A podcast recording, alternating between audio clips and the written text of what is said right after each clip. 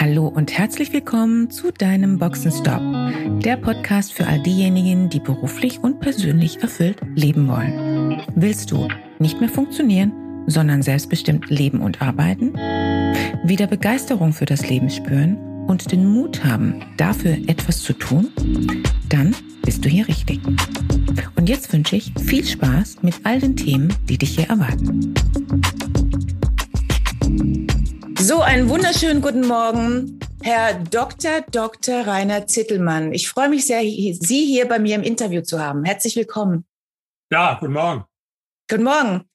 Ich möchte gar nicht viele Worte verlieren. Sie sind so vielschichtig und es gab schon so viele Interviews mit Ihnen.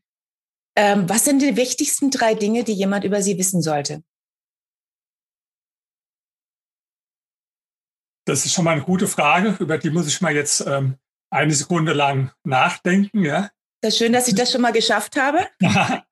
also wichtig ist vielleicht, dass ich in meinem ganzen Leben tatsächlich ganz wenig oder sehr selten Dinge gemacht habe, die mir keine Freude machen. Das ist wie ein Grundgesetz von meinem Leben. Egal, was ich gemacht habe, ich habe immer die Sachen gemacht, die mir Freude machen. Andere Sachen habe ich abgelehnt zu machen, habe durch andere Leute die erledigen lassen. Und wenn ich mal beruflich an einem Punkt war, wo mir die Sache nicht mehr so 100 äh, Prozent äh, mich begeistert hat, die ich tue, dann habe ich was anderes gemacht. Dadurch habe ich äh, mehrere verschiedene Dinge im Leben gemacht. Ist auch nicht jedes Jahr was Neues, da kann man nicht erfolgreich sein. Ja? Aber sagen wir mal so nach zehn Jahren, wenn ich dann gemerkt habe, aha, in dem einen Feld, wo du jetzt bist, da, ähm, da wachst du nicht mehr morgens mit der Begeisterung auf, das zu tun, ja, dann habe ich dann mich entschieden, was ganz anderes zu machen. Manche Leute glauben das nicht so. Ich habe neulich den, den Herrn Rossmann kennengelernt, der äh, mit der Drogerie, der auch mehrfacher Milliardär ist. Und dem, das habe ich auch so nach einer halben Stunde im Gespräch gesagt, dass ich also so gut wie keine Sachen mache, die mir keine Freude machen. Und da, der ist ein bisschen provokant, also wir verstehen es heute sehr gut, aber da sagt das Herr Zittelmann, das war so das, das Blödeste, was sie gesagt haben in der letzten halben Stunde. Da habe ich gesagt, ja, warum? Der hat es einfach nicht geglaubt. Ja? Ich habe es ihm dann erklärt, mhm. dass es tatsächlich so ist, wo andere Menschen sich verpflichtet fühlen, irgendwas mhm. zu machen. Ja, mhm. das, das mache ich nicht. Es gibt ganz wenige Sachen. Das ist vielleicht zwei Prozent meiner Tätigkeit. Äh, zum Beispiel Korrekturlesen von meinen Büchern. Das macht mir tatsächlich jetzt äh, keine große Freude. Ja, oder die Prüfung von englischen Übersetzungen. Ja, aber das sind vielleicht ist zwei Minuten, äh, zwei Prozent der Zeit, die ich aufwende. Ansonsten ist wirklich äh, alles, die restlichen 98 Prozent Freude und Spaß im Leben. Und das ist deswegen auch wichtig, weil die Menschen, die mich so, sagen wir mal, äh, etwas näher kennen, die sagen eigentlich alle über mich was anderes. Die sagen, ich bin äh, wie, eine, wie eine Maschine und absolut, sagen wir, der Mensch mit der größten Selbstdisziplin, den sie kennengelernt haben in ihrem Leben.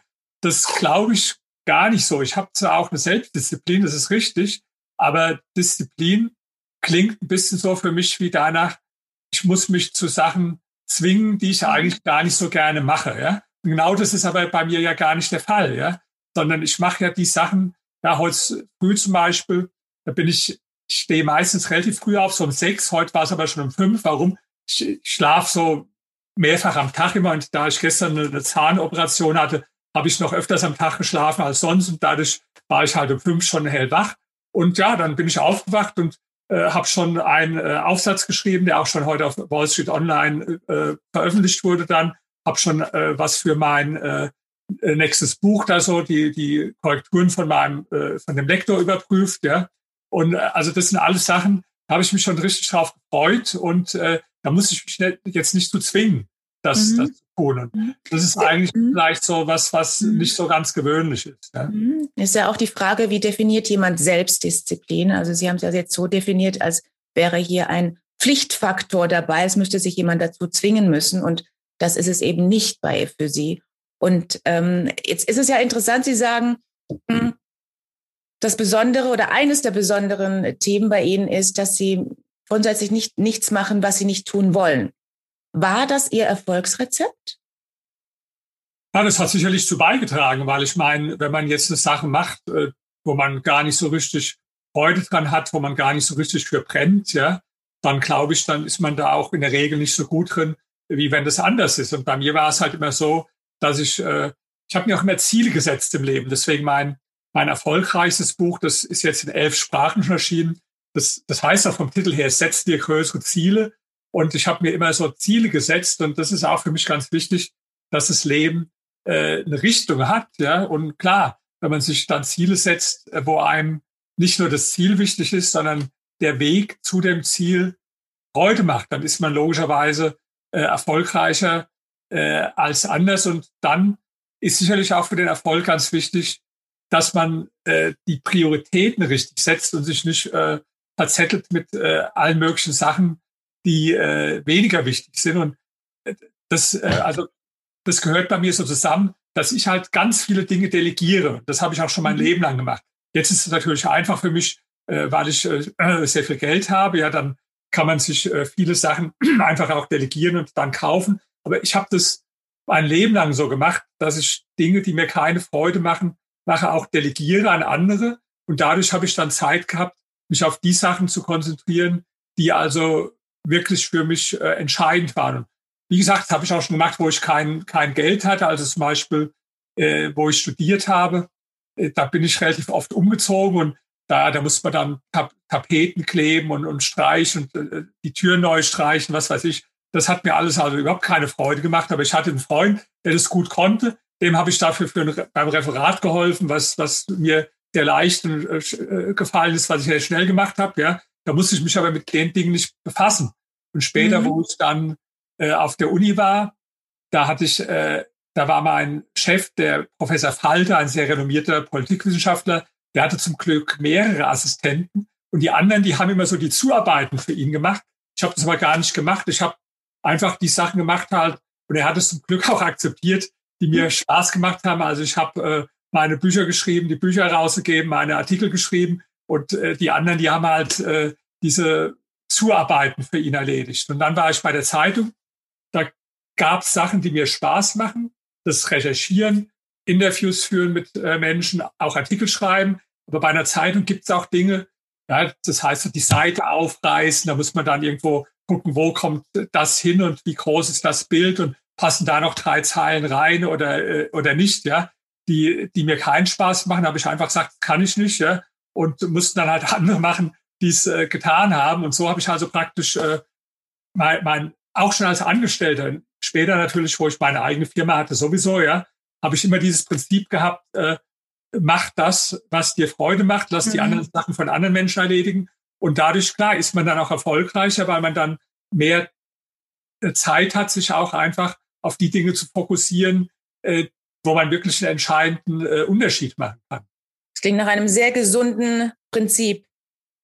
Gab es denn ein, ähm, ja, wie soll ich das nehmen, ein, ein Schlüsselerlebnis für Sie in Ihrem Leben, ein entscheide, eine entscheidende Situation, die bei Ihnen einen Schalter gedrückt hat, dass Sie den Weg gegangen sind, den Sie gegangen sind? Oder war das schon immer für Sie so, dass Ihnen klar war, Sie haben ein Ziel, Sie haben Fokus, äh, Sie haben ja irgendwann mal beschlossen, glaube ich, reich zu werden zu wollen und sind dann diesen Weg gegangen. Gab es dafür eine bestimmte Situation, die, die ja quasi den, äh, die Richtung bestimmt hat für Sie?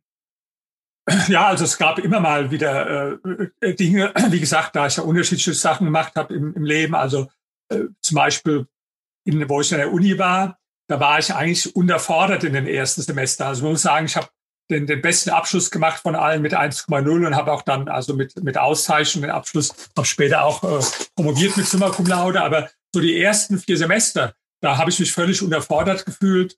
Ich habe das gemacht, ich hatte auch immer die besten äh, Noten gehabt, aber ich war da nicht so richtig, ich war einfach unterfordert. Und da hat dann irgendwie einer der äh, Professoren, der das Talent erkannt hat, hat gesagt, sie sollten promovieren. Da ich kannte ehrlich gesagt noch nicht mal das Wort, komischerweise. Ja, äh, wusste auch dann nicht, wofür das gut sein soll. Und dann, dann ja, ist mir dann ein Thema eingefallen, was mich äh, richtig interessiert hat. Und dann habe ich es gemacht. Das sind manchmal so kleine Situationen oder was auch sehr wichtig war in meinem Leben. Ich hatte dann in der Zeit, wo ich meine Doktorarbeit geschrieben hatte, ähm, äh, große Probleme mit Alkohol. Nicht so, dass ich schon körperlich abhängig war, aber schon, dass ich also jeden Abend getrunken habe und dass ich auch gemerkt habe, das wird immer mehr und du, du kannst es nicht unter Kontrolle bringen. Und da hatte ich auch ein ganz entscheidendes Gespräch äh, mit, mit einem Freund von mir. Das war also so eine sehr entscheidende Sache, äh, das mich dann dazu gebracht hat, äh, aufzuhören mit dem Alkohol und einige Wochen später noch ein entscheidendes Gespräch. Das war mit der Telefonseelsorge, wo mir jemand empfohlen hat, zu den anonymen Alkoholikern zu gehen. Das waren also zwei äh, sicherlich ganz grundlegende Gespräche, weil wenn ich da nicht aufgehört hätte, dann würden wir jetzt äh, nicht hier zusammensitzen. Vielleicht würde ich dann irgendwo vorm äh, Aldi sitzen und nach dem Euro frage oder so, weiß ich nicht. Mhm. Oder ja, auf jeden Fall äh, wäre mein Leben dann völlig anders verlaufen. Ja? Und äh, so gab es einige Stationen, ja, auch dann mit der Entscheidung, vermögend zu werden. Das war dann sehr viel später. Äh, das war 1996. Das war auch wieder ein Gespräch mit einem äh, sehr bekannten äh, Politiker, Peter Gauweiler. Dieses Gespräch hat mich dann letztlich zu der Entscheidung gebracht, reich zu werden, vermögend zu werden. Also so, so Gespräche mit, mit Menschen, so ein paar Schlüsselgespräche, die gab es in der Tat, die dann wichtige Wegmarkierungen in meinem Leben auch bedeutet haben. Ja. Ich würde gerne nochmal ein Stichwort aufgreifen wollen, was Sie gerade genannt hatten, nämlich ähm, Sie sagten ja, und ich habe das auch schon äh, anderswo gelesen von Ihnen, wenn du nicht mehr für, für die Sache brennst, also für deine Aufgabe, dann musst du etwas anderes tun. Jetzt ist es ja heutzutage so, wir haben die große Diskussion um die Sinnfrage und alle beschäftigen sich mittlerweile sehr stark mit dem Thema ähm, ist denn meine Arbeit sinnvoll und so weiter. Und ich begegne sehr vielen Menschen, die genau deshalb eben auch unter anderem zu mir kommen, um eben zu eruieren, was könnte denn der richtige, passende nächste berufliche Schritt sein. Was würden Sie denn diesen Menschen raten? Weil sehr häufig ist es ja so, dass diejenigen sagen, ich weiß nicht mehr, für was ich brenne. Was würden Sie denjenigen raten? Ich muss zugeben, der Mensch wird mir erstmal sehr leid tun. Ja? Ähm, der hat keinen Kontakt und Gefühl mehr zu seinem eigenen Wünschen. Der hat den Kontakt zu seinen eigenen Wünschen verloren. Ja, mhm. So würde ich das sagen. Weil ein kleines Kind äh, weiß immer, was es will und was, mhm. äh, äh, was seine Wünsche sind und was seine Träume sind. Ja, das äh, verlernen wir dann manchmal im Leben. Jetzt, äh, meine Freundin sagt immer zu mir, dass ich in fast allen meinen Verhaltensweisen wie ein kleines Kind bin. Da könnte ich Ihnen zehn aufzählen, die, die wir immer aufzählt. Ja, und vielleicht ist es eine davon dass ich also nie im Leben so richtig äh, erwachsen geworden bin, dass ich mir also diese Sache bewahrt habe. Ähm, wenn ein Mensch sagt, er, er weiß gar nicht, äh, was ihm Freude macht, richtig oder wofür er brennen könnte, ja, dann gebe ich mal so ein paar Tipps, ja. Also das, das erste wäre vielleicht, überleg mal, wenn du jetzt wüsstest, dass du nur noch ein halbes Jahr zu leben hättest, ja, und du müsstest auch nicht arbeiten in der Zeit, weil mit dieser Mitteilung würdest du zugleich sagen wir mal, eine Million Euro auch überwiesen bekommen, die dich mal von der äh, Notwendigkeit befreien, zu, zu arbeiten jetzt, ja? für Geld zu arbeiten. Ja? Was würdest du dann in diesem halben Jahr tun? Schreib doch da mal einfach ein paar Dinge auf. Ja? Oder eine andere Frage, äh, wenn du wüsstest, dass du nicht scheitern könntest mit dem, was, oder wenn du wüsstest, dass du nicht scheitern könntest mit dem, was, was du machst, ja, was würdest du dann jetzt tun? Ja? Die Fragen sind deswegen wichtig, weil die Leute manchmal sonst so eine innere Schere im Kopf haben, was ist realistisch und so. Ja, die, die, die haben gar nicht mehr gelernt, einfach mal frei zu träumen. Ja? Natürlich kannst du nicht alles sagen. Ja? Wenn der dann sagt, ich möchte noch mal zum Mars fliegen oder ich möchte äh, amerikanischer Präsident werden, dann, dann werde ich mir auch sagen, das ist also beides nicht möglich. Ja? Aber die meisten Leute bewegen sich in viel zu engen Kreisen des äh, Möglichen. Und ja, oder sich auch mal zu erinnern, was hast du vielleicht für, für Hobbys oder Dinge gehabt im Leben, äh, die verschüttet gegangen sind, die du mal gerne gemacht hast. Hast du mal gemalt äh, früher oder auch, wo, war, wo bist du besonders gut drin? Ist ja schon oft auch ein Hinweis. Ja, es gibt Sachen, für die haben wir äh, einfach ein großes Talent und andere nicht so, ja. Und äh, das muss man ja merken. Das merkt man schon manchmal in der Schule, ja. Ob ich zum Beispiel ein, ein, Mathe-Genie bin oder ob ich es nicht bin, ja. Äh, das, das kriegen die Leute da äh, doch im Prinzip schon meistens mit, ja. Und dann auch einfach mal die Vergangenheit gehen zu, zu überlegen und einfach mal anfangen, äh, tatsächlich zu, zu träumen, weil wie gesagt, ich glaube, so wie Sie mir so ein Mensch beschreiben, der hat den Zug verloren zu seinen eigenen Gefühlen, zu seinen eigenen Träumen, weil das kannst du ja nicht jetzt irgendwo äh, rational ableiten. Es muss ja irgendwo aus dem Bauch herauskommen, dass du merkst, oh, äh, bei mir ist es immer so gekommen. Zum Beispiel, ich habe jetzt genau vor fünf Jahren meine Firma verkauft. Ja? Da hat natürlich davor 15 Jahre lang meine Firma und das, das äh, Geldverdienen mit der Firma, äh, das war da im, im Vordergrund gestanden und war mein Ding. Ja? Nachdem ich die verkauft habe, da wusste ich auch nicht sofort, was jetzt kommt als nächstes. Ich bin erst mal einfach zwei Monate nach New York, weil ich habe da eine Wohnung, die ist normal vermietet in, in Manhattan, toll, so, äh, wo man auf die ganze Skyline guckt, also eine sehr schöne Wohnung, die ich aber sonst vermietet habe. Und die war gerade frei und da habe ich da mal zwei Monate gewohnt, weil ich einfach mal so dieses äh, Gefühl mal zwei Monate da äh, äh, zu wohnen haben wollte. Und äh, habe da einfach mal so einen Tag, ja, ich bin jeden Tag zum Sport gegangen, was ich äh, immer mache, aber habe jetzt sonst da keine äh, besonderen Dinge gemacht. Und dann hat sich so bei mir dann im, im Laufe des Jahres dann so herauskristallisiert, was wird denn das nächste große Ding? Und dann habe ich mir das Ziel gesetzt, das ist jetzt mein Ziel, das nenne ich so, ich erobere die Welt. Ja? Also jetzt nicht wie Napoleon, äh, oder, äh, äh, äh, ja, sondern, sondern ich erobere die Welt mit meinen Ideen, mit meinen Gedanken, mit meinen Büchern, mit meinen Artikeln. Das mhm. hatte ich schon vor dem Vorgespräch Ihnen gesagt. Ja, ich glaube, dass jeder Mensch so einen, einen regionalen Fokus hat, in dem er sich selbst beschränkt. Mhm. Ich habe ganz früher meine Freundin gehabt, die ähm, da habe ich in einem Dorf gewohnt, das hieß Messel in der Nähe von Darmstadt, ja. Mhm. Und der ihr ganzes Leben und Fokus war dieses Dorf Messel mit 2500 Einwohnern. Auch später, die hat dann zwar studiert in Darmstadt in der Nähe, hat aber sogar ihre, ihre Abschlussarbeit dann über irgendein Thema von, von Messel geschrieben, ja. Und äh, das war also praktisch, äh, ja, die ist auch mal in Urlaub gefahren, aber das ganze Denken und Leben war auf die, die Aktivitäten und die Menschen, die es halt in diesem Dorf gibt. Ja? Und so erlebe ich es auch in Berlin, wo ich wohne. Da gibt es Menschen, die lesen dann halt die Berliner Lokalzeitung, hier den, den Tagesspiegel oder die Morgenpost. Und die, die wissen sehr gut Bescheid in Berlin. Das ist auch oft sinnvoll für die, ja, wenn die zum Beispiel ihre Firma haben, die auf Berlin fokussiert ist, ja, dann ist das ist ja jetzt nicht negativ, das ist ja auch sinnvoll dann. Ja. Bei mir war der Fokus eigentlich immer deutschlandweite Aktivitäten. Also ich hatte ähm, auch, wo ich meine Firma gegründet hatte, da haben wir dann von Anfang an die Kunden überall in Deutschland gehabt, in Köln, in Bonn, in Düsseldorf, in Frankfurt, in, äh, in Mainz, in, in München, auch, auch mal äh, äh in, in Österreich äh, Kunden, ja. Äh, aber ich habe dann den Fokus irgendwann auf die ganze Welt gelenkt. Das ist das, was ich heute mache. Mhm. Also, dass ich mir, äh, ja, jetzt am Wochenende hatte ich telefoniert mit äh, Schweden, wie wir da die nächsten äh, PR-Aktivitäten für das nächste Buch planen hatte dann mit Vietnam über meine nächste äh, Kolumne für die Zeitung kommuniziert. Da habe ich direkt eine Frage dazu, weil das ist nämlich auch eine der Fragestellungen, die ich mir überlegt hatte. Ja. Ähm, Sie sind ja sehr erfolgreich mit den unterschiedlichsten Themen und eben unter anderem mit Ihren Publikationen. Und ähm, wie erklären Sie sich denn auch ihr, die große Resonanz auf Ihre Bücher explizit äh, im asiatischen Raum? Also ich habe gesehen, dass Sie ähm, insbesondere auch in China auf große Resonanz treffen. Was ist Ihre Erklärung dafür? Also das stimmt. Das, äh, die Bücher sind in, in Indien erfolgreich, sind in, in ähm, äh, China, Volksrepublik China erfolgreich, in Taiwan, in äh, Südkorea auch, jetzt auch in Vietnam. Das hängt einfach äh, damit zusammen, dass die Asiaten, die haben zwei Eigenschaften, die sie vielen Europäern und auch Amerikanern voraus haben. Die sind im Durchschnitt erstens hungriger, ehrgeiziger, das heißt mehr an Erfolgsthemen interessiert. Ich sehe Sie nicken, weil Sie auch öfters in China sind. Da mhm. wissen Sie das, ja.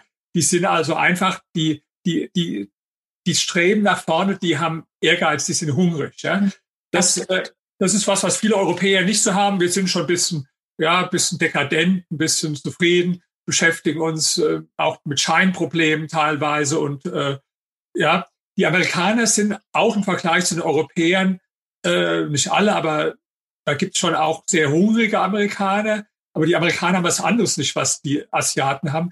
Die Asiaten sind neugieriger und offener für Sachen, die von außen kommen. Ja? Zum mhm. Beispiel sehr schwer, ein Buch ins Englische übersetzt zu bekommen, weil die Amerikaner alle so der Meinung sind, äh, alles, was es Wichtiges auf der Welt zu sagen gibt, hat schon ein Amerikaner gesagt oder gedacht. Und wir brauchen auch keine Bücher von anderen mhm. Menschen, sei denn sie sind Bestseller da äh, oder Klassiker, ja. Warum? Das nennt sich ja so schön Ethnozentrismus, ne? Ja, genau, weil wenn es wichtig wäre, hätte es ja schon mhm. Amerikaner äh, längst geschrieben, so, ja. Das ist so ein bisschen die amerikanische, so denken die Chinesen überhaupt gar mhm. nicht. Ne? Die gucken, äh, wir sagen manchmal ein bisschen so negativ, die gucken alles ab und das stimmt natürlich auch. Ich weiß noch, wo ich im Peking Hotel war, da gucke ich so aus dem Fenster und da sehe ich dann äh, ein Gebäude, das sieht aus wie so Gherkin, also die Gurke in London. Das haben die einfach nachgebaut. Und wenn man viel in China unterwegs ist, haben Sie bestimmt auch gesehen, da sieht man ganz viele Gebäude, die es, die es in Europa schon gibt, weil die die einfach äh, nachbauen. Ja? Da lachen wir vielleicht drüber, aber, aber warum nicht? Ja? Ich meine, kleine Kinder, die lernen auch genau auf die Art.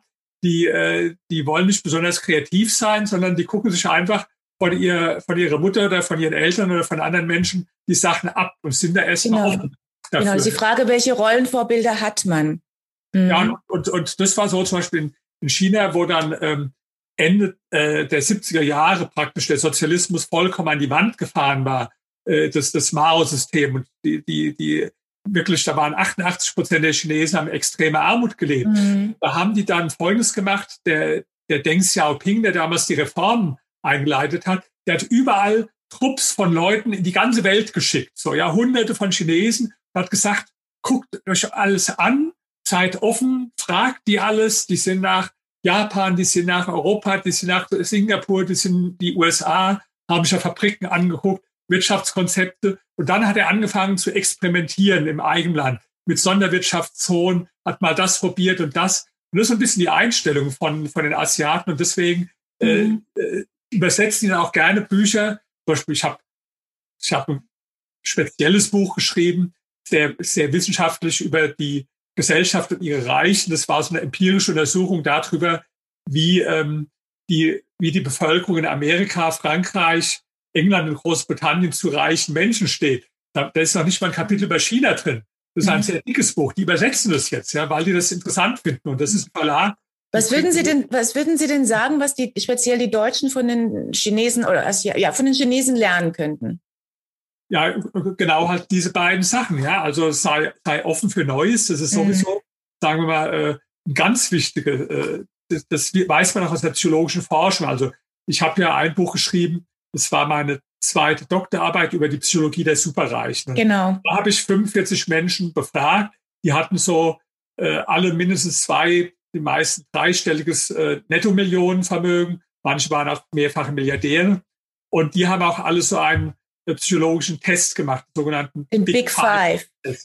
Und mhm. da ist ja eine der äh, Eigenschaften Offenheit für Neues. Ja, und das habe ich beobachtet auch in diesen Tests und auch in den Gesprächen, dass es immer mal Leute sind, die offen sind für Neues. Es gibt ja Menschen, die kennen Sie auch, wenn man denen irgendeine neue Idee präsentiert, die sagen dann immer, ach, habe ich schon probiert oder mhm. kann nichts sein oder funktioniert nicht oder äh, ja. Und es gibt ja andere, die, die sind erstmal offen die nehmen auch nicht alles an, aber die sagen, mhm. Mensch, muss ich drüber nachdenken, probiere ich einfach mal aus. Ja, diese, äh, dass, dass man sich das angewöhnt, wenn einem jemand eine, eine neue Idee äh, berichtet oder eine neue Idee, dass man einfach mal, wenn man instinktiv vielleicht schon fast reflexartig erklären will, nee, nicht, dass man dann innehält und sagt, Moment mal, jetzt bin ich wieder hier in der, äh, in der Falle sozusagen des, des Besserwissers, der, der meint schon alles zu wissen. Stopp, denke jetzt, äh, lass dich doch einfach mal drauf einen Moment und überleg mal, äh, warum es nicht doch was sein könnte. Ja, also ich habe mal eine Biografie gelesen bei Richard Branson, den amerikanischen äh, Mehrfachmilliardär und äh, Multiunternehmer. Und den haben die Leute immer genannt äh, Mr. Yes. Ja, und zwar deswegen, weil er intuitiv auf jede Vorschlag erst mal mit Yes geantwortet hat. Das heißt wow. nicht, dass er alles gemacht hat so hinterher. Mhm. Ja. Er hat schon mhm. auch mal nachgedacht und wird sicherlich auch Dinge verworfen haben. Aber, mhm. aber dieses Experimentieren und äh, mhm. ja, das, das eine, also neugierig sein mhm. und dann durchaus auch, auch mal Sachen von anderen äh, abschauen. Ja, also zum Beispiel, mhm. ich habe eine andere Biografie gelesen über Sam Walton, der, mhm. äh, der Gründer von, von Walmart. Und der hat gesagt, 99 Prozent von allen Sachen, die ich gemacht habe, habe ich von anderen abgeguckt. Ja? So, da war der jetzt gar nicht so fein dazu, so wie die Chinesen. Ja? Mhm. Und übrigens mal als, als kleine äh, Promotion für, für dieses Buch Setz dir größere Ziele. Sie sehen, ich lese selbst sehr viele Biografien. Allein in dem Buch Setz dir größere Ziele sind 50 Biografien ausgewertet. Wer jetzt nicht so viel Zeit hat zu lesen wie ich, für den habe ich halt solche Bücher geschrieben, dass er sagt, okay, ich kann jetzt nicht wie der Zittelmann den ganzen Tag äh, Bücher lesen, aber ich habe die Essenz praktisch dann in Wunderbar, in das ist schon mal eine tolle Empfehlung für, der, für ein gutes Zeitmanagement. Genau. Ähm, jetzt haben Sie schon äh, ein Thema genannt, äh, auf was ich sowieso zu sprechen kommen wollte, nämlich ähm, ähm, dieses Buch, äh, die Psychologie der Superreichen, beziehungsweise Sie haben ja eine Dissertation äh, dazu geschrieben. Mhm. Gab es etwas, was Sie überrascht hatte, ähm, als Sie, das, als Sie diese Dissertation geschrieben hatten, beziehungsweise auch das Buch?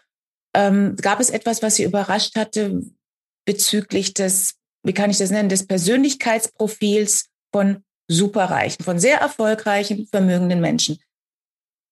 Also ähm, überrascht weiß ich, ob das genau das richtig trifft, aber was ich gelernt habe, ist die Bedeutung dessen, was man nennt ähm, äh, implizites Lernen. Ja, ich will es auch mal mhm. praktisch erklären, was es heißt. Ja. Ich habe mich dann auch theoretisch damit beschäftigt, aber das war in den Gesprächen sehr wichtig. Also ich habe die Leute gefragt, wie sie in der Schule waren und in der Uni, und da waren die sehr unterschiedlich. Also da gab es äh, manche tatsächlich, die sehr gut waren, gab es aber auch andere, die katastrophal schlecht waren oder die auch nur Hauptschulabschluss hatten oder, äh, der mittlere Reife. Also da gab es schon mal überhaupt keinen Zusammenhang zwischen der schulischen oder akademischen Leistung auf der einen Seite und dem späteren finanziellen Erfolg auf der das anderen Seite. Das heißt, ein Studium ist nicht notwendig.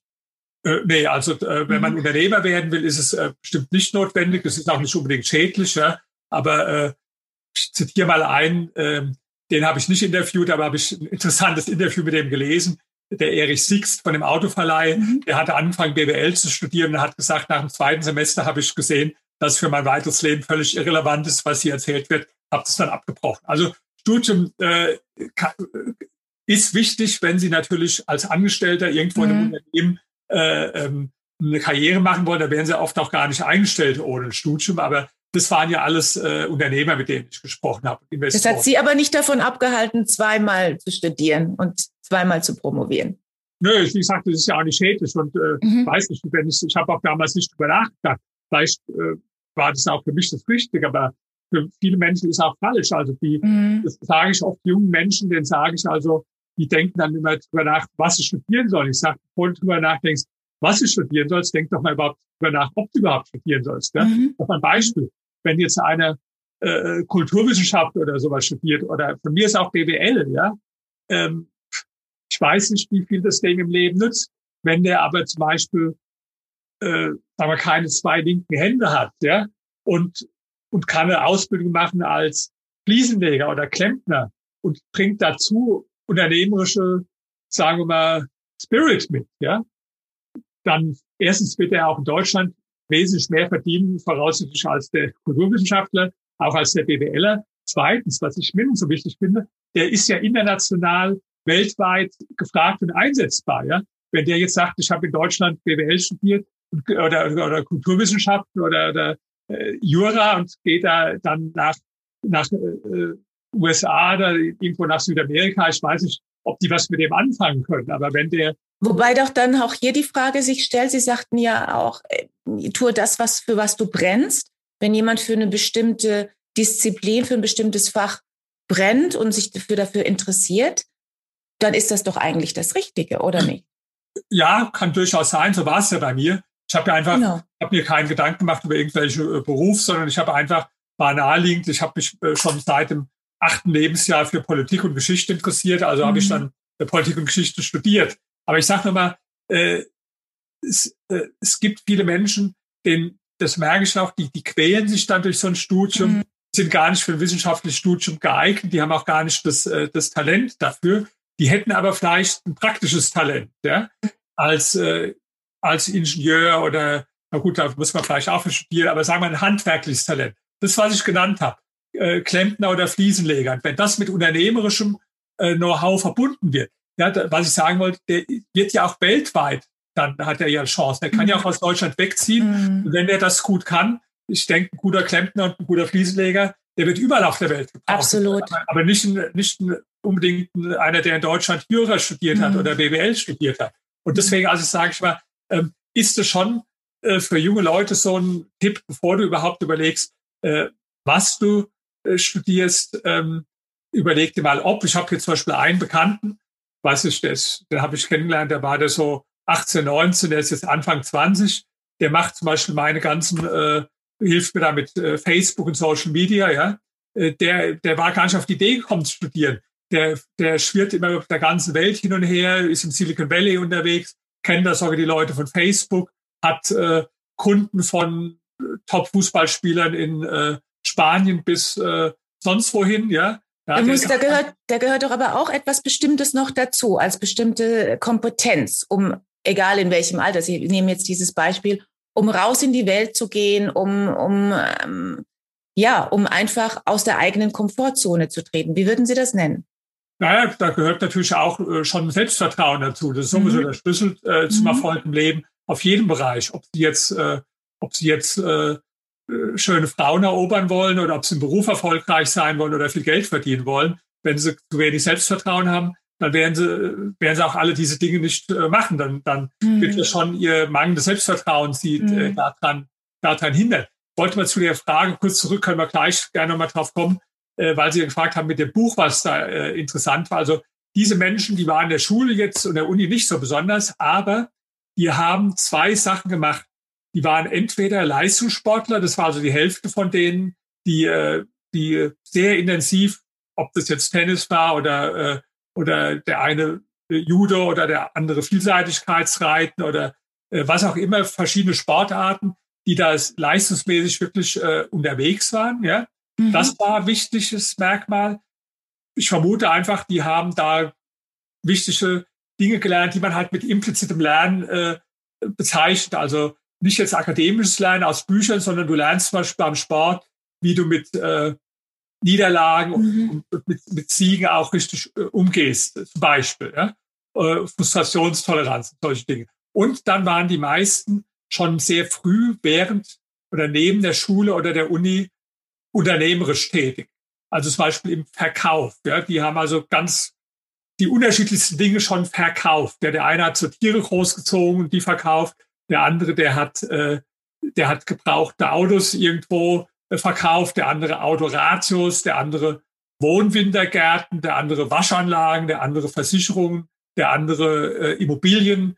Also die, die haben die unterschiedlichsten Dinge verkauft. Da habe ich in meinem Buch alles. Und ich glaube auch, dass diese, dieses äh, Lernen zu verkaufen, ja, äh, das ist, glaube ich, sehr, sehr wichtig. Und das lernt man auch in der Regel an der Uni nicht. Also ich hatte mhm. äh, zufälligerweise ganz, ganz oft in meinem Leben Freundinnen, die, die haben BWL studiert, also die, die allermeisten Freundinnen von mir im Leben, die hatten BWL studiert, da habe ich deswegen da viel, mit, äh, viel mitbekommen. Aber was keine von denen gelernt hat äh, in dem Studium ist, wie man verkauft. Ja? Jetzt sprechen, Sie, jetzt sprechen Sie aber auch davon, dass diese Menschen, die Sie interviewt haben, ähm, also eine, ein bestimmtes Merkmal ist ja von Ihnen, dass Sie schon relativ früh begonnen haben, Ihren Weg zu gehen und, ähm, und auch verkäuferisch tätig zu sein, äh, beziehungsweise ja, einfach Ihren Weg zu gehen. Wie, wie konkret würden Sie das denn dann bezeichnen? Was ist das denn für eine intrinsische Motivation dabei gewesen? Ja, die, die haben einfach, wie, wie ist es, man, man, man probiert Dinge aus und merkt dann, da habe ich ein Talent, da, die haben auch dann Spaß gehabt, Geld damit zu verdienen, haben Freude gemacht äh, dran gehabt und haben, sind dann dabei hängen geblieben. Ja, also Experimentierfreude von Beginn an und das einfach in die Umsetzung zu gehen, das war ja, also, äh, das gehört ja dazu, mhm. ganz wichtig. Also äh, das, das ist auch eine Sache, ich habe so ein Kapitel in meinem Buch Setze dir größere Ziele. Das heißt Erfolgsformel, Ausdauer plus Experimentierfreudigkeit. Mhm. Was meine ich damit? Man kann oft in Büchern lesen, dass so Ausdauer sehr wichtig ist, um im Leben erfolgreich zu sein.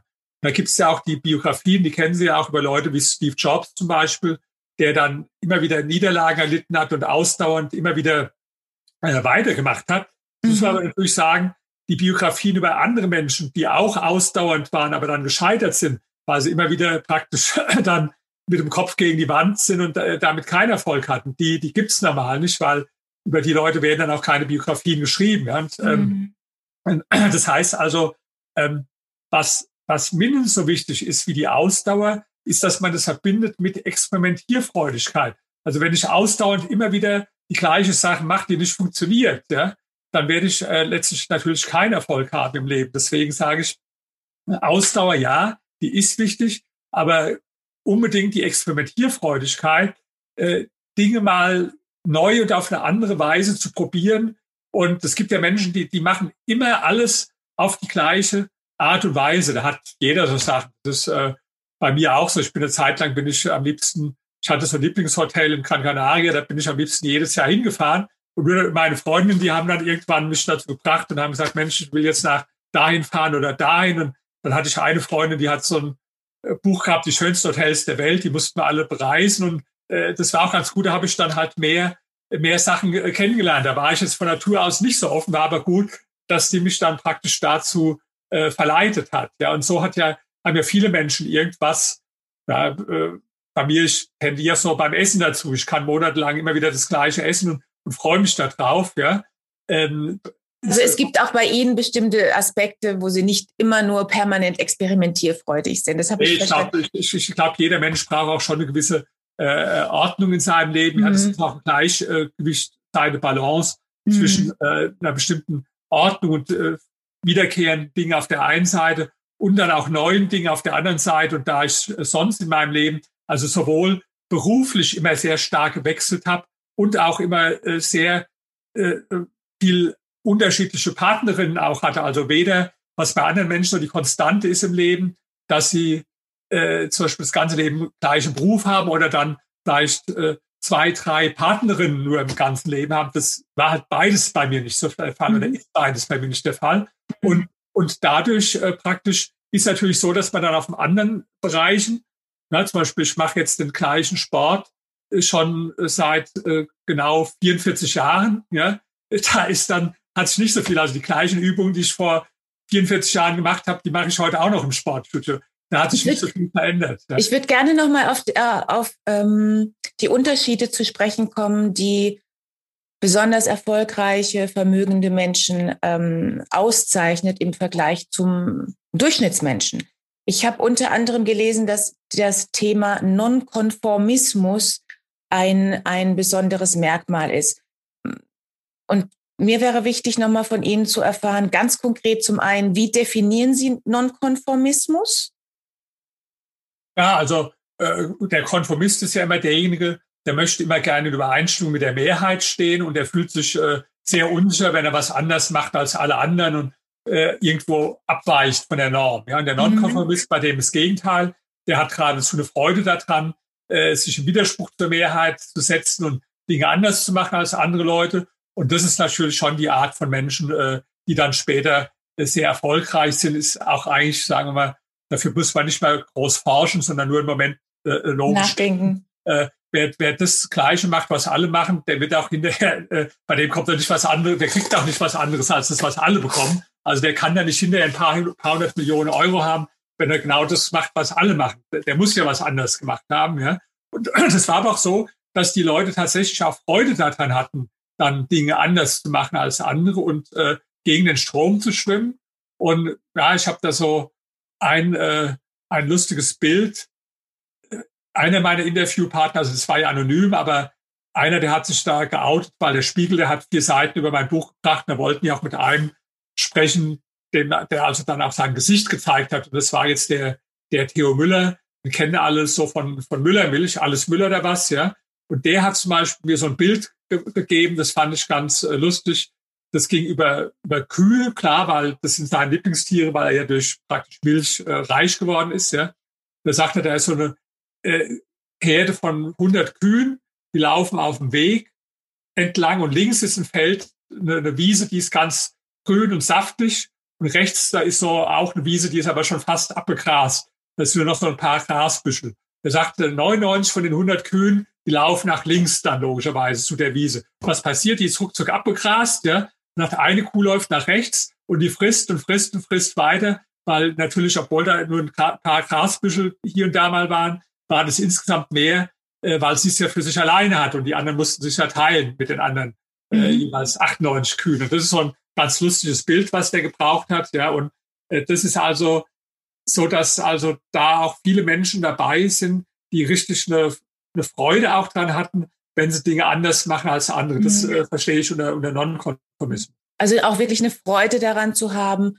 Setzen Sie das auch gleich mit Ecken und Kanten zu haben oder ist das für Sie nochmal was anderes? Nö, das hängt auch schon damit zusammen, weil ich glaube, wir alle haben eigentlich irgendwo Ecken und Kanten. Die Menschen, die sind ja nicht äh, alle gleich. Ja? Die sind anders als ich und die sind auch anders als ihre Freundin und andere. Aber viele Menschen, die trauen sich diese Ecken und Kanten nicht so zu zeigen, weil sie Angst haben, dass äh, andere Menschen da mit dem Stirnrunzeln drauf reagieren oder, mhm. oder negativ sind, ja, reagieren. Mhm. Ich habe das so gemerkt. Mhm. Ich habe auch eine Firma gehabt, die Veranstaltungen macht. Ähm, das waren 365 Veranstaltungen, habe ich da gemacht mit, sagen wir im Schnitt vier, fünf Referenten, habe also ein paar tausend Leute da, da reden hören, weil ich immer moderiert habe. Und habe ich gesehen, dass ganz viele Referenten, die haben so einen eintönigen, langweiligen Vortrag gehalten. Der war jetzt nicht besonders schlecht, aber auch hat niemand begeistert. Das waren oft so Rechtsanwälte und Steuerberater, die haben irgendwo Angst gehabt, aus sich herauszukommen, äh, weil sie so in diesem sicheren Bereich, wo sie zwar niemanden besonders begeistern werden, aber auch kein Widerspruch. In dem Moment, wo sie äh, aus sich herausgehen, machen sich angreifbar. Ich habe gerade die Biografie gelesen über Thomas Quasthoff. Das ist einer der besten äh, äh, Opernsänger von, äh, also weltweit heute. Übrigens ein Behinderter, so Kontergan-Kind nennt man die, der ist nur 1,32 Meter groß, ja. Und der hat in einem Interview gesagt, wenn du richtig ein toller äh, Künstler und Sänger werden willst, musst du bereit sein, ein Seelenstriptease auf der Bühne aufzuführen. Ja, Seelenstriptease mhm. hat er das genannt. Ja, so, und das, äh, äh das führt natürlich dazu, wenn du so ein Striptease aufführst, dann bist du ja auch irgendwo angreifbar. Also genau. äh, seht doch an meiner Person, ja. Das ist, das werden sie auch erleben. Immer wenn ich Interviews gebe, da gibt's zum Glück viele auch Fans, ich bekomme auch täglich da Mails und guten Zuspruch, äh, die sind richtig begeistert, die sagen, die sind mein Vorbild, ich möchte mal so werden wie sie und so weiter und so fort. Es gibt aber natürlich immer wieder auch welche, die sagen, Mensch, der Zittelmann, der ist total von sich eingenommen, das ist ein äh, äh Angeber, der äh, ja, oder der macht sich lächerlich, wenn er hier zum Beispiel, da zeige ich mal meinen Muskel dann, ja, das wow. Mhm. glaubt, wie kann einer da, äh, ein erwachsener Mann, der, der Wissenschaftler ist, ja, hat neulich mhm. einer geschrieben, ich, ich, ich habe den mal gegoogelt, ich dachte, das wäre ein seriöser Historiker, dann habe ich da äh, äh, gegoogelt und habe gesehen, dass das so äh, Bodybuilding-Bilder sind, der ist ja gar nicht seriös, ja, also so, so Leute gibt's halt auch, die, mhm. die, das weiß ich aber vorher, ich mache das aber trotzdem, ja, weil mhm. ich, ich sage, ich habe lieber wenn ein Teil der Menschen begeistert ist äh, von dem und andere mich halt ablehnen, mhm.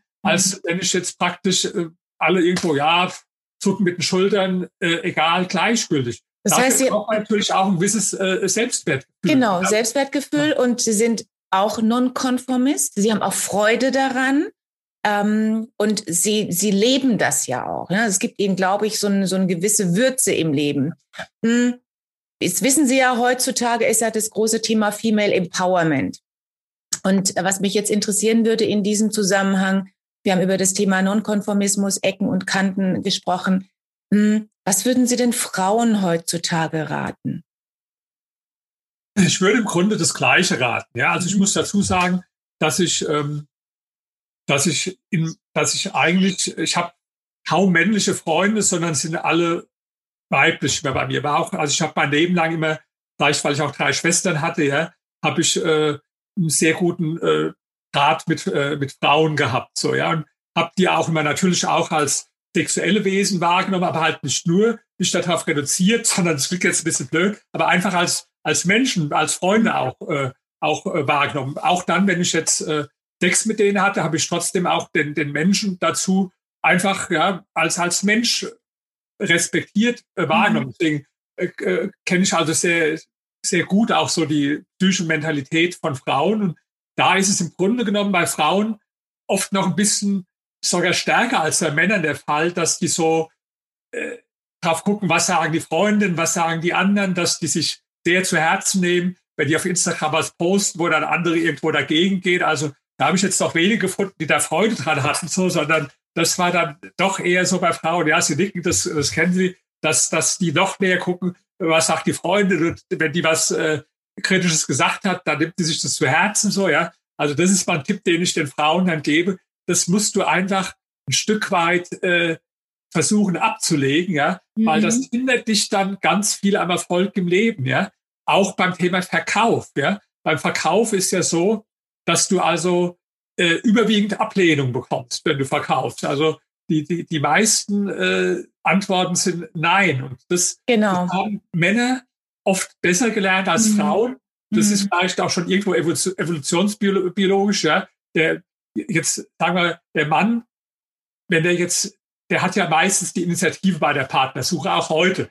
Frauen mhm. sagen zwar, ja, das mache ich mhm. auch, aber wenn ich aber frage, wann hast du denn das letzte Mal einen Mann angesprochen, ja, dann stellt sich raus, war vor drei Jahren nach der ersten Flasche Wein oder so, aber das war jetzt eigentlich nicht die Regel. Die Regel ist auch heute noch nach wie vor, dass die Männer die Frauen ansprechen und dadurch natürlich äh, viel mehr Frustrationserlebnisse haben, weil es natürlich egal, wie gut er aussieht oder wie reich der ist, hat er natürlich überwiegend Absagen und das muss der lernen. Genau, das muss man trainieren im Grunde genommen. Ja, ne? Das muss man trainieren. Ja. Und eine Frau, jetzt stellen Sie sich mal vor, die als Frau, jetzt würde ihm zehnmal hintereinander ein Mann sagen, also ja, ich finde ich ganz nett so zum Quatschen, aber so als Frau oder so irgendwo äh, bist du nicht mein Typ und kann ich mir eigentlich nichts mit dir vorstellen. Also ich glaube, das ist schon für eine Frau äh, sagen wir, super hart. Da, da werden manche schon dann richtig in Depressionen dann äh, versinken. Für einen Mann, der sagt, okay, muss ich die Hälfte fragen, mal gucken, was dies von dem Thema hält. Ja? So, das ist halt schon da der Unterschied und deswegen sage ich, äh, Frauen sollten das also wissen, dass sie da einen gewissen Nachteil haben. Ja? Und äh, von daher das einfach mal versuchen, auch die Einstellung dazu zu ändern und zu sagen, mhm ich, ich lerne das oder trainiere das auch genau. mit, äh, mit Ablehnung umzugehen mhm. oder auch äh, Dinge zu tun oder zu sagen, wo ich dann anecke. Ich, äh, ich mhm. erkenne, dass das etwas Normales ist und dass es auch was ist, was erfolgreiche Menschen äh, kennzeichnet, dass mhm. man halt nicht immer irgendwo drauf schaut, äh, was die anderen zu sagen. Und das kann man ja auch als was Befreiendes empfinden. Wenn jetzt Menschen sagen, ist mir ganz egal, was alle sagen, das stimmt nicht, das ist gelogen. Mhm. Drei Menschen ist egal, was alle sagen jeder Mensch braucht auch Zuspruch und sonst ist er irgendwo, Absolut. ist er auch psychisch ja. das nicht in Ordnung. Wenn wir jetzt alle immer nur sagen würden, Zillmann, du, du, du quatsch total Mist und keiner kauft mein Buch, das, da gehört dann wirklich viel dazu. Also ich habe eine Biografie gerade gelesen, 1200 Seiten über Van Gogh. Also den habe ich gewundert. Der war sein, der, der ist ja heute einer der Maler, für die am meisten bezahlt werden. Also bis zu 80 Millionen Dollar pro Bild. Der hat in seinem ganzen Leben, in seinem ganzen Leben ein einziges Bild verkauft. Und zwar für ein paar hundert äh, Franken oder was es damals war. Ja? Also der hat sein ganzes Leben lang gemalt, war auch überzeugt von seiner Kunst, aber, aber, aber er hat keine Anerkennung bekommen. Mhm. Ist nichts abgekauft worden. Er hat auch fast das ganze Leben äh, auf Kosten von seinem Bruder gelebt, weil er nicht in der Lage war, äh, selbst sich zu unterhalten. Ja? Also wenn so ein Mensch dann sagen wir, trotzdem äh, weitermacht, ja, und das ist ja äh, unglaublich. Aber so, das erwarte ich ja jetzt nicht von, also so werden jetzt sicherlich die allerwenigsten Menschen, ja. Mhm. Aber sagen wir mal, äh, so ist es ja auch in der Praxis nicht. Du kriegst in der Praxis dann mal äh, Zuspruch von Leuten, ja, du kriegst äh, Ablehnung. Und als Frau, also wenn Sie das mich fragen, ist das, glaube ich, das Wichtigste, dass man, äh, dass man tatsächlich äh, das lernt und auch, ähm, ja, was, was ich also gut finde an, an äh, Frauen in, in China, ich, ich sagte mal, äh, Beispiel, wenn ich hier Vorträge halte in Deutschland, wie man reich wird oder erfolgreich, das sind dann meistens so 80 bis 90 Prozent Männer. Die mhm. Frauen, die dabei sind, das ist dann oft die Freundin oder die Ehefrau, äh, die dann einer mitgebracht hat, damit die äh, abends äh, irgendwo ihn begleitet. Ja? Wenn ich in China bin, da ist vielleicht die Hälfte Frauen im Publikum. Mhm. Ja? Und mhm. die, ähm, äh, die Frauen da, in, in Deutschland ist es oft so, dass, dass manche Frauen sagen, wie kann ich meine Rechte oder ich fordere jetzt eine Quote oder ich politisch dies und das, das gibt's da gar nicht. Ja? Die sagen mir, ich bin der Meister meines eigenen Schicksals. Ich möchte für mich mit meinen Fähigkeiten reich und erfolgreich genau. werden. Das ja. ist die Einstellung, ich, wenn Sie in China sind, ich weiß nicht, ob Sie es bestätigen können. Äh, Absolut. Man da von Frauen ganz oft, und äh, mhm. das heißt, wir sagen oft, der Europäer, der ist individualistisch und die Asiaten kollektivistisch. Da ist auch eine Teilwahrheit dran, aber in manchen ist es sogar umgekehrt. Hm. Hier sind die Menschen insofern mehr kollektivistisch als überlegen, wie kann ich als Gruppe, als äh, die Frauen oder die Migranten oder die äh, Behinderten oder was weiß ich, für mich irgendwo politisch, gesellschaftlich äh, was auf die Agenda setzen oder durchsetzen. Mhm. Der, da eher der Einzelne sagt, wie kann ich gucken, dass ich mein Leben verbessere. Und das ist dabei äh, Frauen also äh, ganz anders. Die sind dann auch oft da viel eigenständiger und, äh, und beruflich auch, auch ehrgeiziger. Ja? Kann ich auch nur bestätigen und ich finde es auch sehr interessant, wie Sie es gerade formuliert haben. Es gibt ja ein ganz großes oder sehr große Stereotypen in Deutschland über China, die ich so auch nicht wirklich äh, wahrnehme und nicht bestätigen kann. Ähm, wir sind ja im Grunde genommen schon ein bisschen über der Zeit. Ähm, ich würde aber dennoch gerne ein paar Fragen loswerden, weil die mir irgendwie einfach, ähm, ja, weil ich die einfach interessant finde. Ähm, und wir hatten vorhin auch gar nicht wirklich äh, abgestimmt, wie viel Zeit wir eigentlich noch einplanen wollen. Darf ich noch ein paar also Fragen loswerden? Anders vor, ja, ja. Prima. Ähm, es gab, bevor Sie auf dem Parkett erschienen sind, äh, in Deutschland ja ausschließlich die Armutsforschung. Und ähm, ja, Reichtumsforschung gab es nicht. Und Sie haben sich dieses Themas angenommen und haben das mal unter die Lupe genommen. Was war denn Ihre Motivation dabei? Also es ist nicht ganz richtig. Es gab, nicht ganz richtig. Okay. es gab sehr wenig. Ja? Es gab zum Beispiel übrigens auch eine Frau, äh, durch die bin ich auf die Idee gekommen, die hat eine Arbeit geschrieben, Wege zum Reichtum. Das war mhm. auch eine mhm. Doktorarbeit. Die hatte so 470 reiche Menschen interviewt. Die waren jetzt nicht so reich äh, wie, äh, wie die, die ich interviewt habe später. Die hatten so im Schnitt so zwei Millionen. Aber das war eine tolle Arbeit, ja. Und ähm, die habe ich gelesen, die hat mich begeistert. Und dann habe ich den Professor, bei dem sie diese Arbeit geschrieben hat, kontaktiert und gefragt, was er von der Idee hält, wenn ich diejenigen untersuche, die praktisch eine Stufe drüber, also im zwei- und dreistelligen höheren äh, mhm. Millionenbereich sind. Mhm. Übrigens, äh, by the way, weil Sie Frauen gefragt haben, auch ganz interessant. Die Frau hat ein tolles Buch geschrieben, was gar keine Beachtung gefunden hat. Warum? Weil ich habe die dann mal später angeschrieben, habe gesagt, können Sie mir mal bitte die Rezensionen schicken, die über Ihr Buch erschienen sind habe ich mit dem Hintergedanken gemacht, weil ich dachte, die Leute, die ihr Buch besprochen haben, die interessieren sich auch für meins und dann kann ich denen meinen schicken. Das Gab's keine. Sie, Sie sind der Einzige, der es besprochen hat. Also, tolles Buch. Warum? Mhm. Weil die war so wie viele. Da war das Buch fertig und dann hat sie gedacht, jetzt habe ich schon meinen Doktortitel und die Arbeit ist damit getan. Mhm. Das heißt, genau. dieses Selbstvermarktung, was ich genau. dann gemacht habe, nach außen gehen, zu überlegen, welche Sprachen kann man das übersetzen, mhm. äh, wie kann man das in die Zeitung bringen, das hat die gar nicht gemacht. Also auch so ein mhm. bisschen Vielleicht gibt es auch Männer, die so sind, ja, aber vielleicht auch nicht untypisch für eine Frau, mhm. das nicht zu verstehen, dass da die Arbeit erst beginnt. Ja. Aber mhm. Sie haben ja gefragt, warum ich mich überhaupt damit beschäftigt habe. Das war also letztlich äh, der Anlass war, ich hatte ein Buch geschrieben, Reich werden und bleiben, was ich auch sehr empfehlen kann. Das ist auch eins meiner Deutschland und auch in China am besten verkauften Bücher. Das ist sehr einfach geschrieben. Und da habe ich aber versucht, für dieses Buch Reich werden und bleiben schon äh, wissenschaftliche, ich habe mal geguckt, was gibt es in der Wissenschaft dazu? Da bin ich auf diese Doktorarbeit gestoßen, aber habe auch gesehen, dass es sonst sehr wenig gibt. Ja? Mhm. Das war dann so der Anstoß, einfach als neugieriger Wissenschaftler zu sagen, aha, da ist ein Thema, das ist interessant und das ist sehr wenig bearbeitet. Äh, da solltest du dich mit beschäftigen. Und das Zweite war, dass ich gedacht habe, es macht mir einfach Spaß, du kannst was dran lernen, wenn du jetzt mit 45 Menschen, die alle also sehr, sehr reich sind, äh, sprichst. Ja?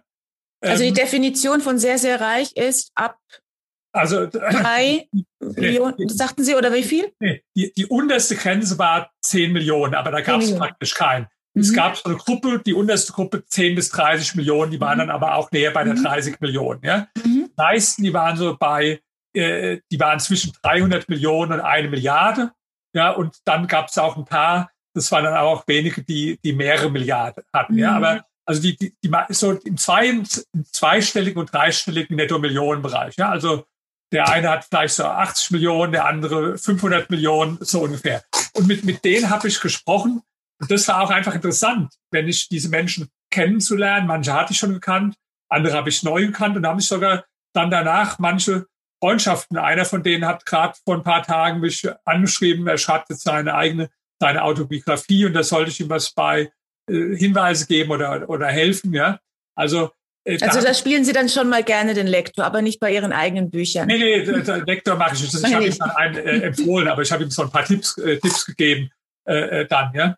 So, und äh, da habe ich also einige Menschen ähm, äh, neu kennengelernt und war auch für mich interessant, selbst was äh, bei, zu lernen in den, in den Gesprächen. Also es ist einfach für mich, ich, ich interessiere mich für Menschen und ich lerne gerne interessante Menschen kennen. Ja? Mhm. Mm, jetzt ist es ja so, dass wir in Deutschland so ein Stereotyp haben, was ähm, die Medien auch ganz gerne pflegen.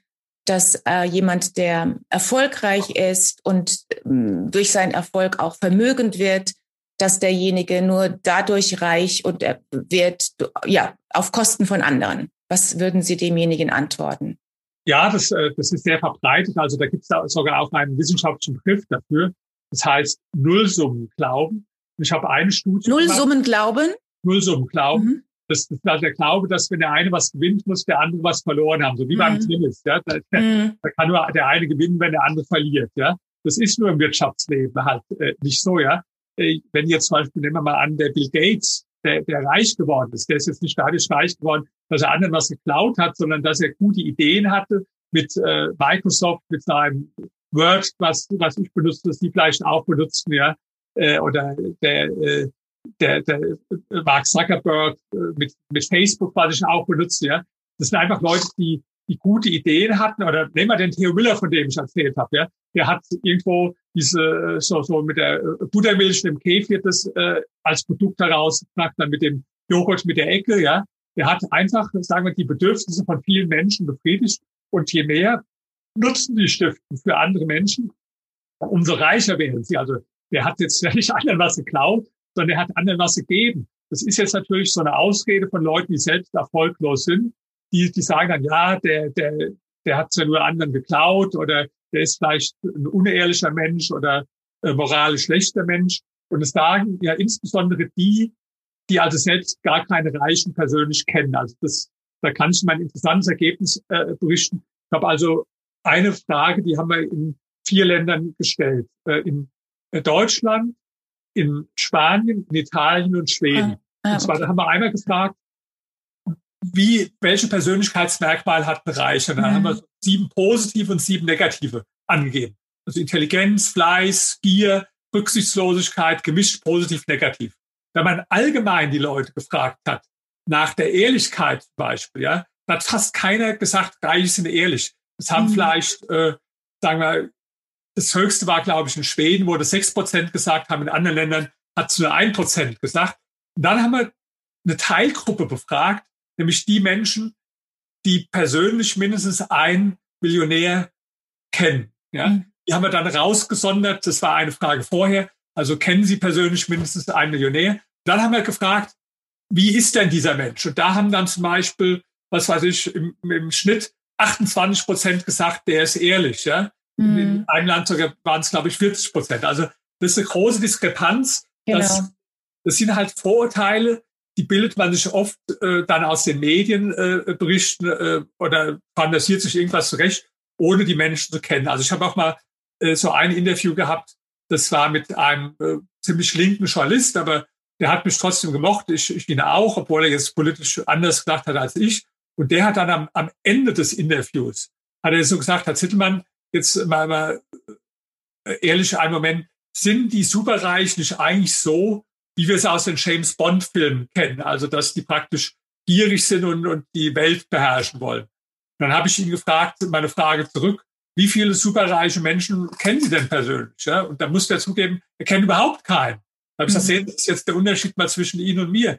Die kennen die halt aus den James Bond-Filmen und haben sich da ihr Bild praktisch aufgebaut. Ja. ja. Und ich kenne die halt persönlich. Ja. Und das ist äh, halt bei den meisten Menschen so, dass sie dann äh, mehr so ein Bild haben, in den Medien und das ist, das ist halt äh, oft dann auch, auch nicht richtig. Ja. Die Reichen werden immer reicher und die Armen immer ärmer. Ist etwas, was man auch häufig hört als stereotype Aussage. Also was sagen der, Sie dazu? Da sage ich zu, der erste Teil, der ist richtig, der zweite Teil ist absoluter äh, Unsinn einfach. Äh, jeder, der ein bisschen Zahlen kennt, weiß, dass das nicht stimmt. Ich sage nur mal eine Zahl. Ähm, bevor der Kapitalismus entstand, vor 200 Jahren, haben 90 Prozent der Weltbevölkerung in extremer Armut gelebt. 90 Prozent. Ja. Äh, heute sind es weniger als 10 Prozent.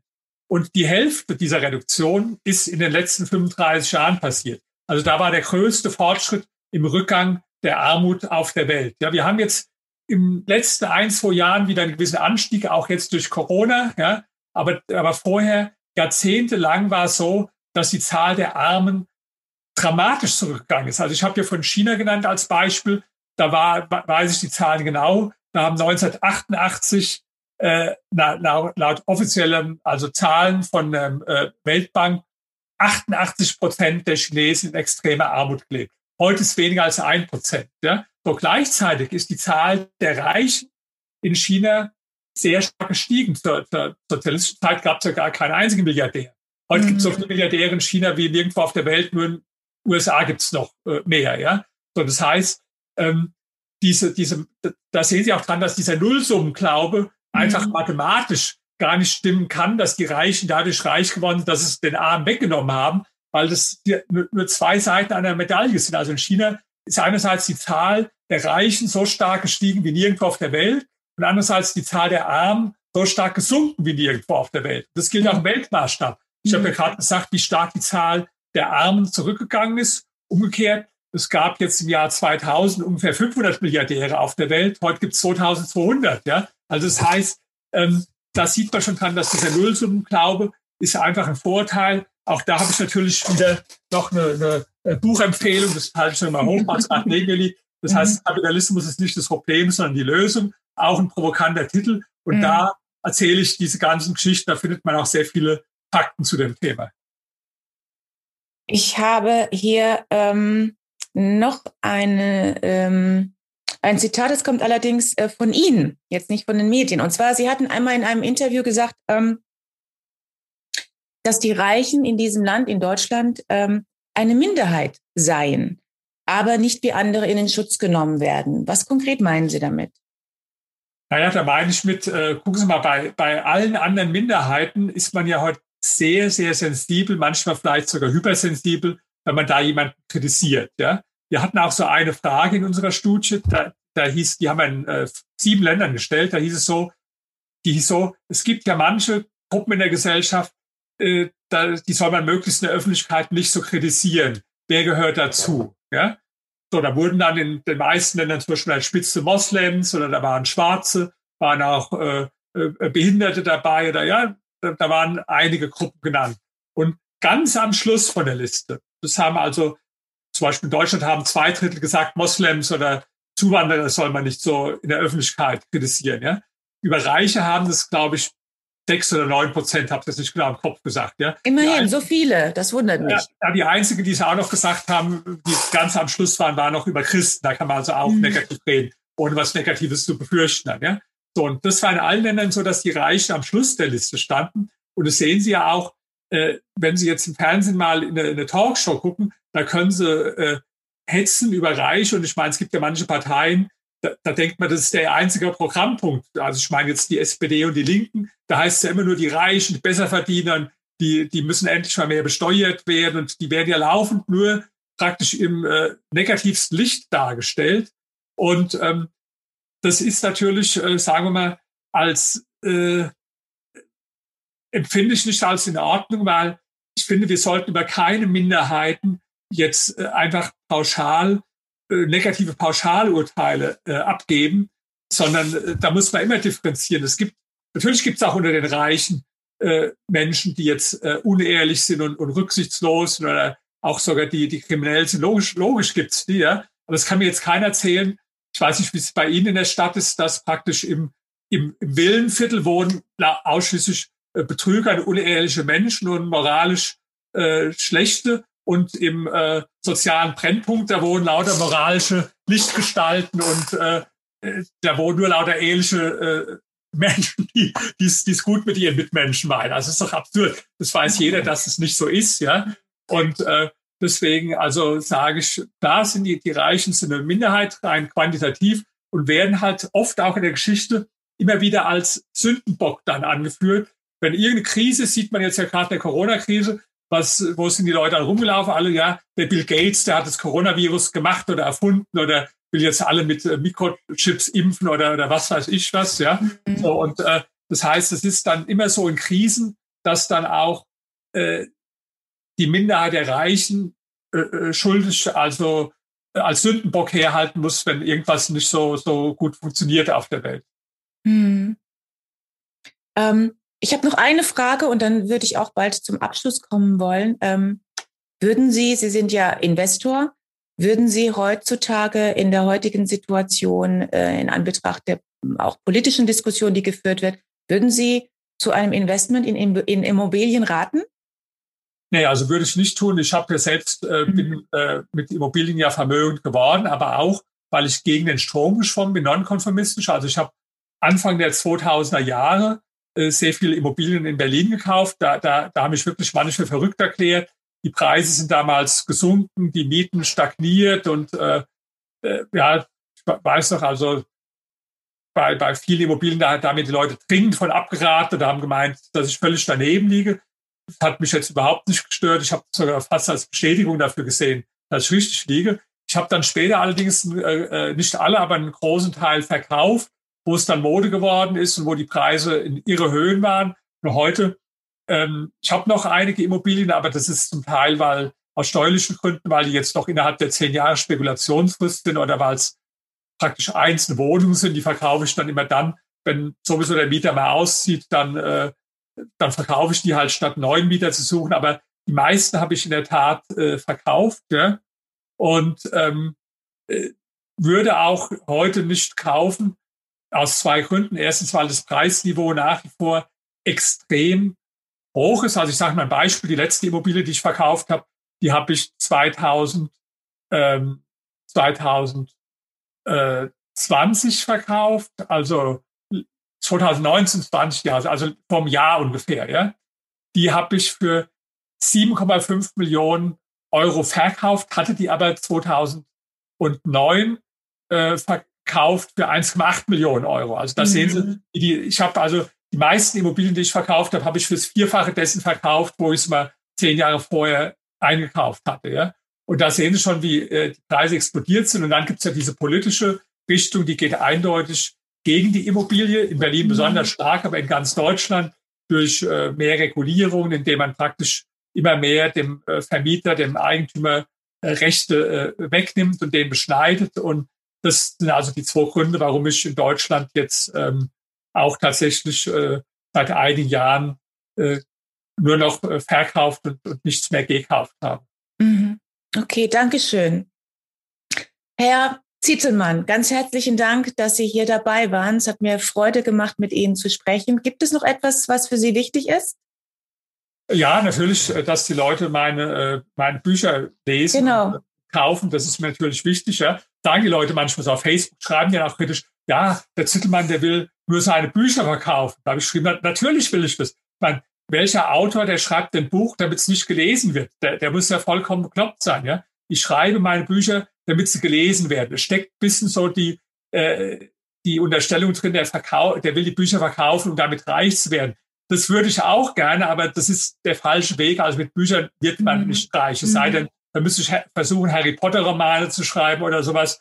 Das weiß ich gar nicht, ob ich das kann. Wahrscheinlich nicht. Die Bücher, die Bücher, die ich schreibe, da wird man nicht mit reich. Nee, aber ich will natürlich dass die Leute die Bücher lesen, weil ähm, ich schreibe die ja, weil ich mein ganzes äh, Wissen, was ich mir angeeignet habe, da drin zusammenpacke, äh, ja. Und ja, das sind inzwischen, kommt jetzt im, im Juni mein Buch Nummer 25 heraus, mhm. ja. Und ähm, mit welchem Titel? Ja, das, äh, das kann ich jetzt schon zuerst mal verraten. Das Buch heißt Ich will. Mhm. Und der Untertitel heißt, was wir von erfolgreichen Menschen mit Behinderung lernen können. Dann können wir gern äh, da nochmal drüber sprechen, wenn es rausgekommen ist. Ja, wenn Sie mich da nochmal erinnern, schicke ich Ihnen auch gerne eins zu. Ähm, das sind 20 Porträts von sehr erfolgreichen Menschen, die alle behindert waren. Ja? Also Musiker wie der Beethoven, Van Gogh habe ich vorhin genannt. Ich habe ein Interview geführt mit einem, der ist blind und ist die sieben höchsten Berge auf den sieben Kontinenten der Welt bestiegen. Inklusive war auf Mount Everest. Oder ich habe wow. mit einem gesprochen, der hat keine Arme, der hat nur mhm. zwei Beine, der ist Hornist, ja, das ist einer der besten Hornisten der Welt inzwischen, mhm. Junger Mann. Oder mit einem anderen habe ich gesprochen, der, äh, der hat, wo er seine Galerie in Berlin eröffnet hat, das ist also eine der bekanntesten Galerien hier sogar in Deutschland inzwischen, Galerie König, ja, da war der fast blind, wo er die Galerie eröffnet hat. Ja, so. Und das ist also sehr interessant.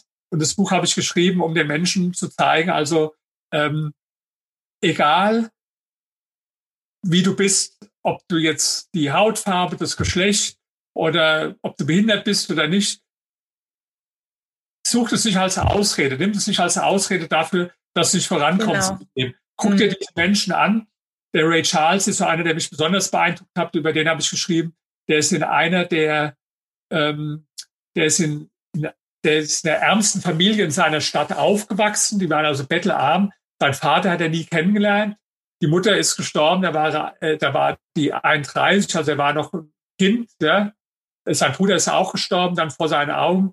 Äh, mit sieben Jahren ist er erblindet. Ja. Also arm, blind und schwarz, was damals noch ein ganz anderes Problem war in Amerika äh, mhm. äh, als, als heute. Ja. So. Und der später, wenn Sie also die Liste gucken, der erfolgreichsten äh, äh, Sänger der Welt, äh, nach, nach der Liste vom Rolling Stone, der offiziellen Liste, ist der auf Platz zwei in der ganzen Geschichte. Da steht er vor, vor Sean Lennon, Paul McCartney äh, und, und, und. Ja. Der hat schon damals ein Vermögen von 100 Millionen Dollar gehabt, was heute, also der wäre der Milliardär äh, gewesen. Ich habe eine Biografie mal von ihm gesehen, war sehr beeindruckend. Im Fernsehen, ja, äh, im Film. Ich habe den Film mhm. auch. In Wirklichkeit ist Leben noch viel beeindruckender als, als der, der, der Film, ja. Und hatte immer jede Menge äh, Frauen auch noch äh, gehabt. So, ja, das war so sein großes Hobby. Also mhm. hat alles gehabt, was sich eigentlich so die meisten Menschen, äh, Männer wünschen, obwohl mhm. der jetzt blind war und, mhm. und arm aufgewachsen ist. Und das ist also praktisch das nächste, äh, das nächste Buch. Aber sagen wir mal. Ein Mutmacher sozusagen. Ja, ja. Was, was ich jetzt empfehlen würde, für den, der sich für die Themen interessieren. Mhm. Ich habe ja ganz viele Themen, äh, haben wir heute besprochen. Also würde ich tatsächlich, manchmal fragen mich die Leute, was soll ich so als erstes lesen? Dieses Buch setzt dir größere Ziele. Das mhm. ist schon kein Zufall, dass es jetzt in elf Sprachen übersetzt wurde. Und wer sich mehr für mich, ich halte es mal einmal hoch, interessiert mein Leben. Das ist dieses Buch, wenn du nicht mehr brennst, starte neu. Äh, da habe ich so mein eigenes Leben äh, erzählt. Oder das allerletzte aktuelle Buch heißt so, die Kunst berühmt zu werden. Da gebe ich zu, da habe ich einen falschen Titel vielleicht gewählt, weil da haben dann viele Leute gesagt, ich will gar nicht berühmt werden. Also brauche ich das Buch auch nicht. Ja. Es geht mehr um das Thema Selbstmarketing in dem Buch. Ne? Richtig, ne? das ja. ist klar. Also das ist zum Beispiel für jemand wie Sie, die jetzt ja auch mit Ihren äh, Podcasts, mit dem YouTube irgendwo äh, sich als Marke aufbauen will. Für so Menschen ist es richtig. Also jetzt, da muss man jetzt nicht den Wunsch haben, wie, wie Kim Kardashian oder Arnold Schwarzenegger berühmt zu werden, sondern da geht es darum, wie baue ich mich selbst als Marke auf. Deswegen war der Titel vielleicht, den habe ich mir selbst ausgesucht, kann ich also nicht dem Verlag die Schuld geben. Der ist nicht so ganz glücklich, aber das Buch ist umso besser. Äh, erscheint jetzt auch demnächst in, in Russisch. Das ist mein erstes Buch, was dann in russischer Sprache erscheint oder auch in Taiwan. Also hoffe ich, dass es auch international dann noch äh, bekannt wird. Ja. Bin ich überzeugt davon. Wünsche Ihnen auch viel Erfolg dabei. Nochmals ganz herzlichen Dank, Herr Zittelmann, dass Sie hier in meinem Interview waren. Alles Gute und äh, bis bald mal wieder. Ja, ganz herzlichen Dank. Hat mir Spaß gemacht. Schön, dass du dabei warst. Wenn dir dieser Podcast gefallen hat, schreib gerne eine Rezension. Wenn du mit mir in Kontakt treten willst, kannst du dich gerne auf LinkedIn mit mir vernetzen. Und falls du dir einen Sparingspartner an deiner Seite wünschst, der dich auf deinem Weg zu deinem selbstbestimmten, erfüllten Leben unterstützt, kannst du gerne ein kostenfreies erstes Kennenlerngespräch buchen, in welchem wir schauen, wo du stehst und wie wir zusammenarbeiten können. Dazu kannst du direkt auf meiner Website einen Gesprächstermin buchen. Direkt unter Free Call stehen dir Terminoptionen zur Verfügung. Danke für deine Zeit. Ciao und bis zur nächsten Folge.